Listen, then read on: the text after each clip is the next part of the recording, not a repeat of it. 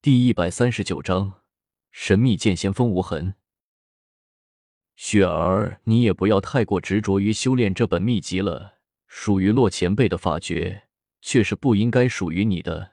所有的人都有适合你的天道，你应该去寻找属于你的那个道，而不是循着别人的道路向前。不然的话，只怕你终身也不能寻到那通天大道。云望尘微微沉吟了一下，终于还是向着慕容雪开口说了一句：“我呸！”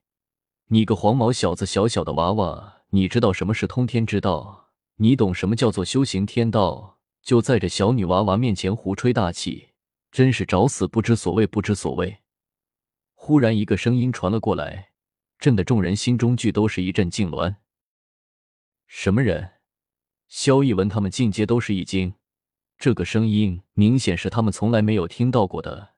可是什么人竟然可以这样大摇大摆的来到他们流云宗呢？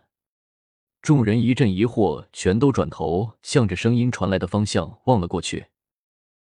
果然见到一个衣衫褴褛、胡子拉碴的白老人，手中提了一根竹竿，走了上来，满脸不忿的开口喃喃的叫嚣着：“你是何人？”萧逸文忽然想起来，在自己流云宗这等地方，怎么就被这个老叫花子给走了上来？也没有多想，伸手向着那老头抓了过去。萧逸文却也是成名的人物，他知道一个老叫花子却是怎么也不可能来到他们流云宗的腹地。如此说来，这个人也是必然不。简单一念，至此，萧逸文已然变拳成爪，完全覆盖了老者身边所有能够逃逸的方向，希望能够将老者一具活捉过来。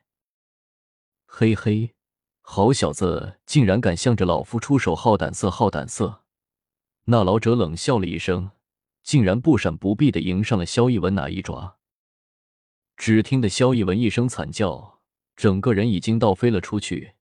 云望尘惊呼了一声，接过了萧逸文，却见萧逸文气息无恙，只是站在那里说不出话来，显然是被吓得呆住了，不由得一阵头疼，将萧逸文交给了风问胯前，一步面向那老者，冷笑了一声：“怎么了？”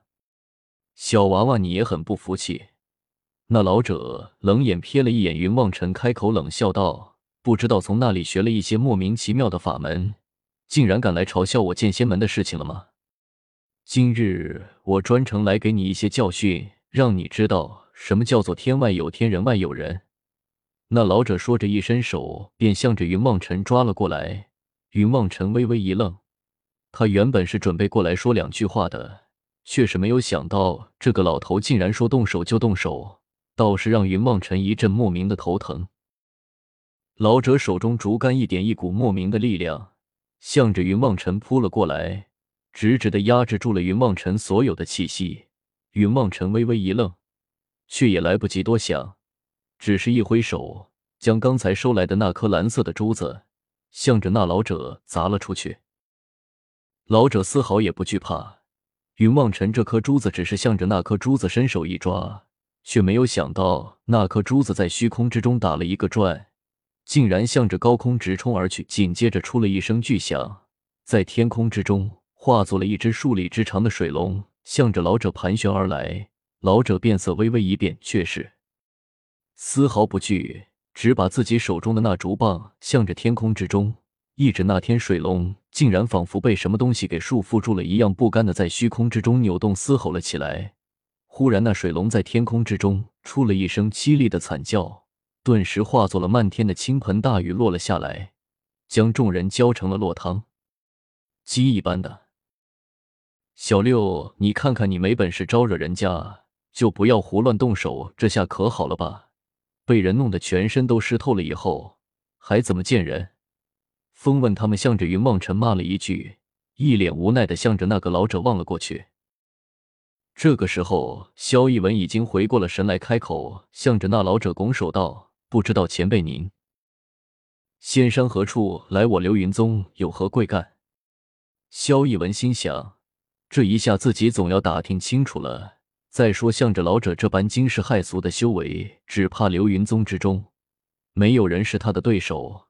就是后山的那些老祖宗们来出手，只怕也不一定能够将这个老者留下。萧逸文想到了，这里自然是要多加小心十万倍的提防面，得到时候得罪了这个莫名其妙的老头，无端的害得自己流云宗惹上了这样一个天大的仇敌出来才好啊！萧逸文越想越是心惊口中，对于老者的态度就越得恭敬了起来，看得云望尘在一边不由得都起了一身的鸡皮疙瘩，暗自在心中笑道：这么些年没见大师兄学坏了。都是和三师兄、二师兄他们学的，才会学成这副模样。那老者抬头向着萧逸文望了一眼，忽然开口笑道：“你这个小娃娃倒是有眼色，知道老夫不好招惹了吧？”萧逸文脸皮再厚，也有点尴尬的面红耳赤，过了良久，才开口说道：“前辈说笑了，刚才是晚辈有眼不识泰山，还请前辈多多原谅。则个，您是神仙一般的人物。”还请您不要与我们这样的晚辈来计较。哈哈哈，小子，你这般说，我还怎么好意思与你为难？算了算了，说起来也是我老头子不对，没来由的和你们这些小娃娃斗什么气？呵呵，你们流云宗的奉天哥呢？叫他出来就说我风无痕要见他。老头长笑了一声，向着众人开口说道：“啊，家是家是他。”萧逸文一时之间有些手忙脚乱，不知道应该怎么回答。风无痕才好，结结巴巴的说不出来。忽然之间，流云宗顶峰的那大钟轰然敲响，萧逸文顿时轻松了下来，开口道：“前辈，我们流云宗的召集令，召集我们所有的弟子前去。前辈，您看。”萧逸文一脸无辜的望着风无痕，说了一句。此时，萧逸文就差说出来，心中真是得想法大叔。你看，我们要开会了。你要是没什么事情，你是不是就可以先走了？我们就不留你吃晚饭了。萧逸文想归想，却是那里敢说出来，只是可怜巴巴的望着风无痕。这样啊，风无痕微微一愣，低头想了一下，开口笑道：“好吧，那我就陪你们去见见奉天哥吧。这个小子倒是也有些日子没见了，嗯，刚好有事和他商量一下。”这个萧逸文觉得自己有种想要撞死的冲动，心中不由得咒骂了起来。这个老头也太古怪了！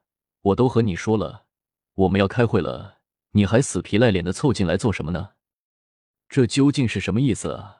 这个老头！萧逸文心里骂着，但是风无痕却是毫无知觉，根本不在乎萧逸文那已经快要哭出来的神色，只是一脸得意的哼着。不知名得小调晃悠的跟在众人身后，向着流云宗德大殿缓缓的走了过去。